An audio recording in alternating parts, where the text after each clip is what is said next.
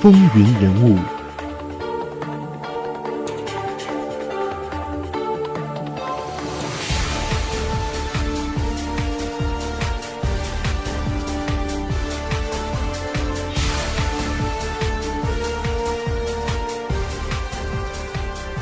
亲爱的听众朋友们，大家好，欢迎收听本期的《风云人物》，我是华丽。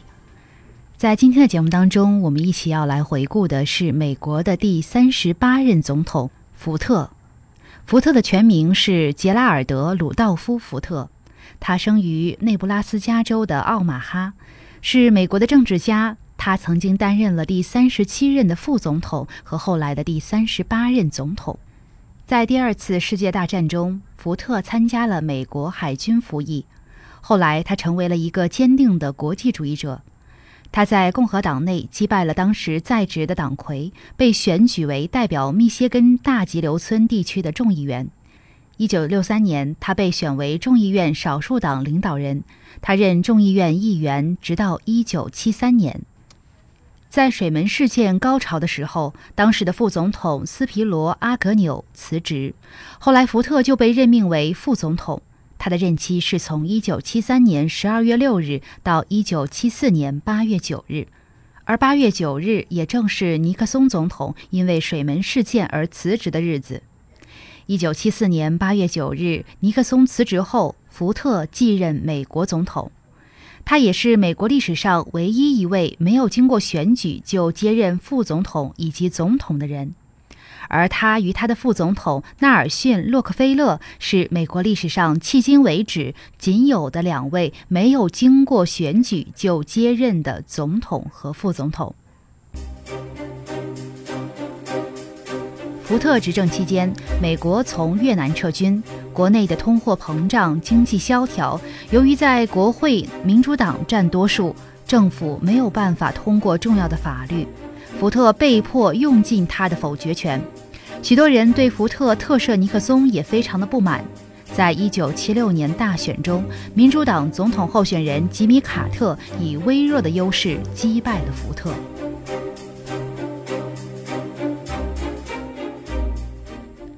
福特出生在内布拉斯加州的奥马哈，原名叫做莱斯勒·里奇金。他出生两年后，他的父母就离婚了。在两年后，他母亲再婚。虽然福特没有被他的继父正式授为养子，他改名为吉拉尔德·鲁道夫·福特。福特在密歇根州大急流村长大，一直到十五岁，他才知道他的父亲其实是他的继父。福特他说过。我的继父是一个非常伟大的人，我的母亲同样好。对于我的家庭成长，我找不出更好的描写了。福特参加童子军，并且获得最高级别，甚至在他入主白宫后，他往往依然将此称为他获得的最高成就。后来，福特进入密歇根大学，成为大学橄榄球队的中锋，并帮助这支球队在1932年到1933年的赛季中保持不败。福特离开他的母校后，他的母校没有再将他的号码48号给过别人。后来，福特前往耶鲁学习法律，并且获得了法学博士。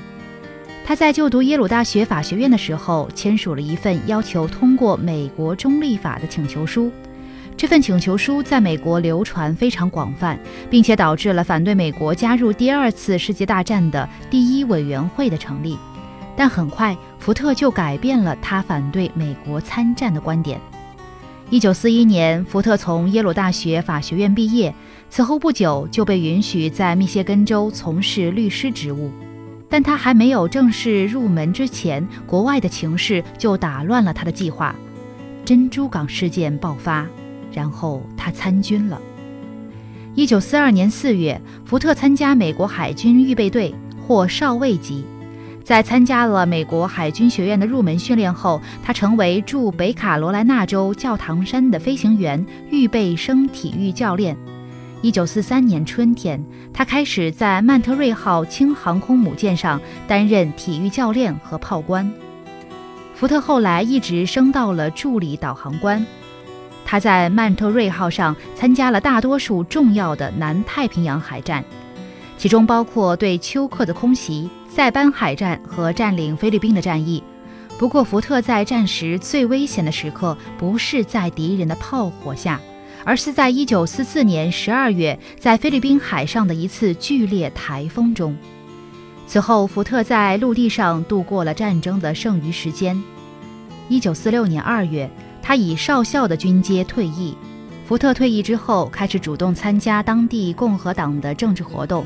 他的支持者建议他向当时大急流村的众议员挑战。福特在他退役的时候改变了他的世界观。他说：“我作为一个转化了的国际主义者回到家乡，而我们当时的议员当然是一个坚定的、炙热的封闭主义者。因此，我想我要取代他。没人相信我会赢。”但最后，我以二比一获胜。在他首次竞选过程中，他曾经去看望农夫，并许诺说，假如他获选的话，他将会在他们的农场上干活和喂牛挤奶。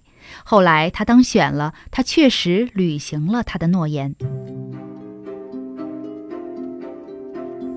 从1949年到1973年，福特担任大急流村众议员二十三年。他当选后第三年进入众议院拨款委员会，他是国防拨款委员会中的重要成员。他将他的哲学描写为在内政上宽容，在外交上国际主义，在财政上保守。一九六三年，共和党将他选为众议院的少数派领导人。在此期间，林登·约翰逊指命他参加研究约翰·肯尼迪总统被刺案的沃伦委员会成员，但是该委员会所得出的里哈维·奥斯瓦德单人刺杀了肯尼迪总统的结论，到现在为止仍然有很大争议。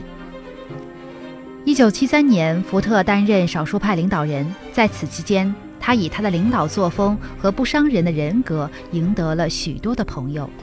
但由于他经常指责政府的大社会政策为不必要或者浪费，以及他对约翰逊的越南战争的政策的批评，因此约翰逊很不喜欢他。作为少数派的领导人，他与著名的伊利诺伊州参议员艾弗里特·德克森一起召开了一系列非常著名的记者招待会，来宣传共和党的政策。许多媒介人士戏称这些记者招待会为艾佛和杰利的演出。一九七零年，福特还领导了弹劾最高法院法官威廉·道格拉斯的仕途。